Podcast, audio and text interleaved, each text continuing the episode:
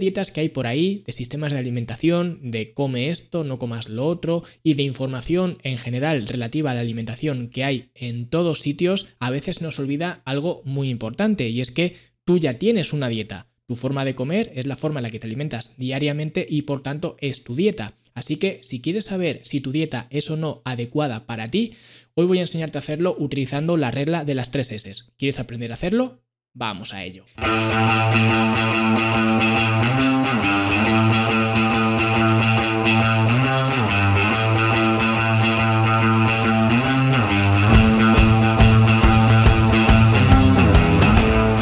Si quieres aprender de una forma simple a construir tu propio plan de alimentación, puedes ir a fitnesslanube.com barra plan, donde vas a encontrar un taller gratuito donde te voy a enseñar en 7 pasos a cómo construir tu plan de alimentación desde cero que sea personalizado para ti. Así que ya lo sabes, fitnesslanube.com barra plan. Y ahora sí vamos a hablar sobre la regla de las 3 S y cómo podemos aplicar esta regla para mejorar nuestra alimentación. Y tenemos que saber que, bueno, básicamente la regla de las 3 S es una nomenclatura que yo me inventé para describir algunos aspectos cualitativos de la alimentación en general para revisar si nuestra alimentación cumple o no con esta regla de las tres S, con lo cual es algo eh, de invención propia y por tanto no la vas a encontrar en ningún sitio porque básicamente me la inventé yo.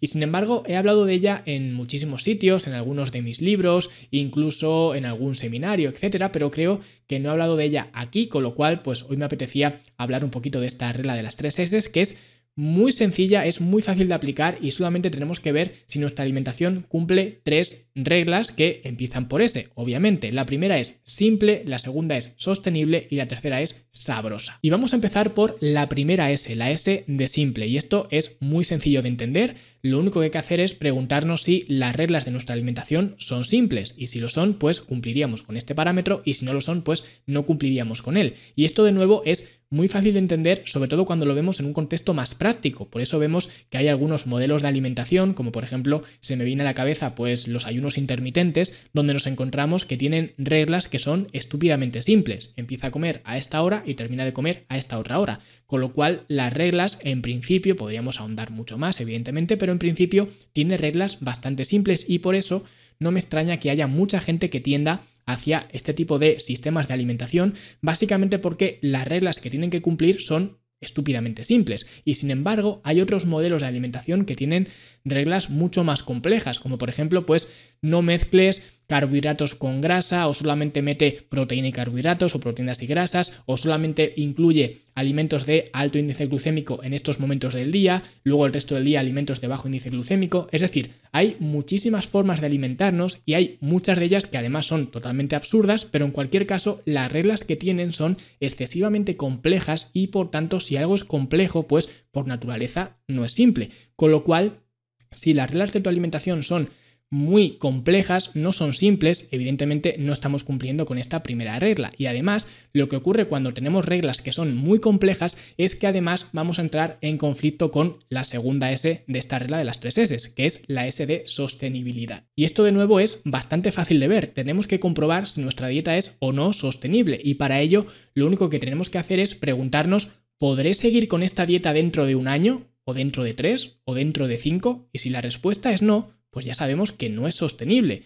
Porque si algo no se puede sostener en el tiempo, eso es por definición insostenible y tu dieta no debería ser algo insostenible. Por eso hay ciertos protocolos de alimentación que la gente jura y perjura que funcionan y se me viene a la cabeza en esta ocasión pues la dieta cetogénica, cuando en realidad no es que funcionen, porque si tú hoy haces una dieta cetogénica, la estás haciendo hoy y quizás aguantes haciéndola, no sé, una semana, dos semanas, un mes, si puedes estirarlo pues algo más de un mes, mes y medio, pero no mucho más. Al final vas a abandonar la dieta cetogénica, por lo que eso no es una dieta que sea sostenible y por tanto no cumple con esta premisa de la segunda S que sea sostenible. Y esto lo digo muchas veces, porque por ejemplo yo tenía hace mucho tiempo cuando pues compartía piso en Dublín, cuando estaba en Irlanda, estaba con un compañero de piso que era australiano, se llamaba Harrison, y siempre me acuerdo de esta historia porque era una persona que conforme pasaba el tiempo cuando entramos a vivir en la misma casa, pues no estaba delgado precisamente, pero tampoco es que estuviera gordo, pero con el paso del tiempo de los meses, él iba engordando más y más. Y él me decía que le daba igual porque cuando llegara un punto en el que ya pues eh, se cansara de engordar y engordar, es decir, él se daba cuenta de esto, no era estúpido, pues lo que iba a hacer era una dieta cetogénica. ¿Por qué? Porque a él era lo que más le había funcionado siempre. Siempre que engordaba, cuando llegaba a un punto en el que ya no quería engordar más, lo que hacía era una dieta cetogénica, volvía a adelgazar y luego de nuevo volvía a engordar. Y él juraba y perjuraba que esa dieta cetogénica le funcionaba. Y yo lo veía absurdo. Yo decía, ¿no te das cuenta que no te funciona? ¿No te das cuenta que intentar trabajar con este yo-yo de engordar y luego adelgazar no funciona? Si algo funcionara, no te volvería a dejar como estabas antes o incluso peor. Pero él seguía R que R con que la dieta cetogénica le funcionaba. Y eso es lo que le ocurre a mucha gente, que no saben ver que si algo no se puede sostener en el tiempo, eso no funciona y por tanto no cumple esta segunda regla o este segundo parámetro de la regla de las tres S. Y ya por último llegamos al último requisito, al último concepto, al último parámetro de esta regla de las tres S, que es la S de sabrosa, que esto básicamente significa que disfrutes hacer las comidas que estás haciendo, porque si no es así, no tiene ningún sentido que sigas haciendo esta dieta, porque no te está haciendo ningún bien. Y al final esto va a entrar en conflicto con la segunda S que hemos visto anteriormente, que era la S de sostenible, porque nadie puede hacer una dieta que no le guste hacer durante mucho tiempo, con lo cual que tu dieta sea sabrosa es un aspecto fundamental de tu alimentación. Y esto además no tiene nada que ver con lo que mucha gente se piensa que es cada día cambiar algo, cada día hacer una dieta nueva o una receta nueva o una comida nueva o que cada mes te cambien la dieta o que cada semana te cambien la dieta, esto no tiene ningún sentido. Al final, y de hecho esto es opinión personal, mucha de esa gente que está deseando que la semana que viene le cambien la dieta, el mes que viene le cambien la dieta, está deseando que su entrenador, nutricionista o quien sea le dé otra dieta nueva porque odia la que tiene ahora. Y lo que está esperando es a ver si me da la semana que viene o el mes que viene otra dieta que me guste más, porque esta que tengo ahora la odio. Y esto, a mi modo de ver al menos, está condenado al fracaso.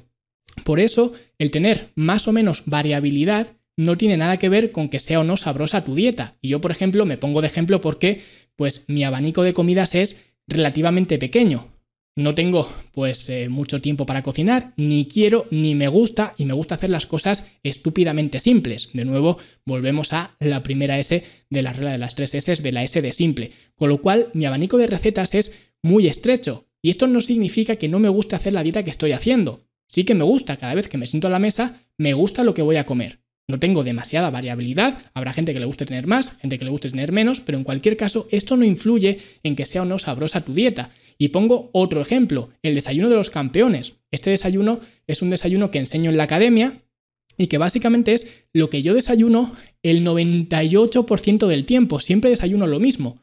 ¿Y para qué voy a querer desayunar otra cosa diferente? Si es un desayuno que se hace en dos minutos, que tiene un perfil de micronutrientes excelente, que además me llena durante el día y que además está delicioso, ¿por qué voy a querer desayunar otra cosa? ¿Por qué voy a querer desayunar cada día una cosa distinta? No tiene ningún sentido. Y repito, habrá gente que sí que le guste más esto, el tener más variabilidad, pero a mi modo de ver, si hay algo que me gusta y que me sienta bien y que me va bien, ¿por qué lo voy a cambiar?